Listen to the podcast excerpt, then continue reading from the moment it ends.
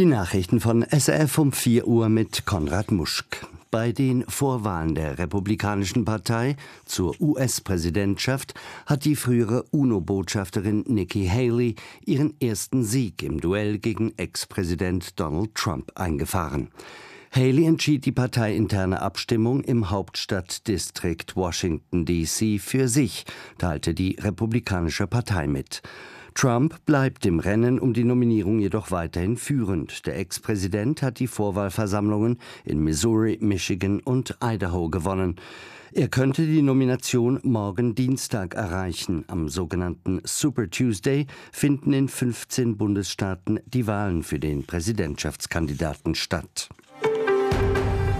Zu weiteren Meldungen der Nacht. Die US-amerikanische Vizepräsidentin Kamala Harris hat angesichts des menschlichen Leids eine sofortige Waffenruhe im Gazastreifen gefordert. Ein entsprechendes Angebot Israels für eine sechswöchige Feuerpause liege auf dem Tisch, sagte Harris an einer Veranstaltung im US-Bundesstaat Alabama. Es sei nun an der islamistischen Hamas auf das Angebot einzugehen.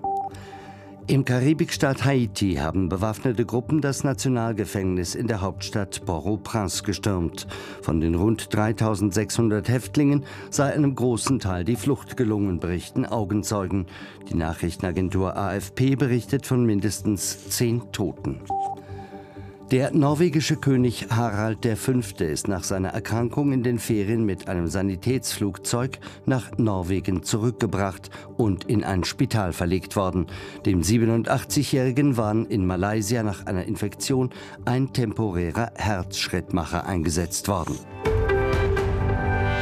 In Japan hat der aus 225 Börsentiteln gebildete Nikkei-Index erstmals überhaupt die Marke von 40.000 Punkten überschritten.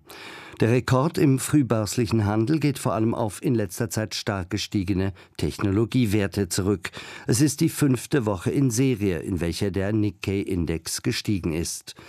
Ein Grund für den Aktienboom ist der US-amerikanische Star-Investor Warren Buffett. Er nannte Japan letztes Jahr einen seiner Lieblingsmärkte und gab bekannt, er habe seinen Anteil an den fünf größten japanischen Handelsunternehmen erhöht.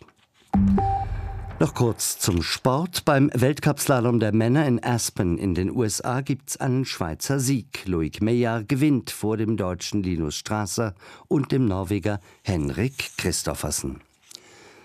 Das Wetter. Der Montag ist im Norden oft bewölkt bei rund 10 Grad. Im Süden wird es im Laufe des Tages immer sonniger bei 14 Grad. Das waren Nachrichten von Radio SRF, verantwortlich Konrad Muschk.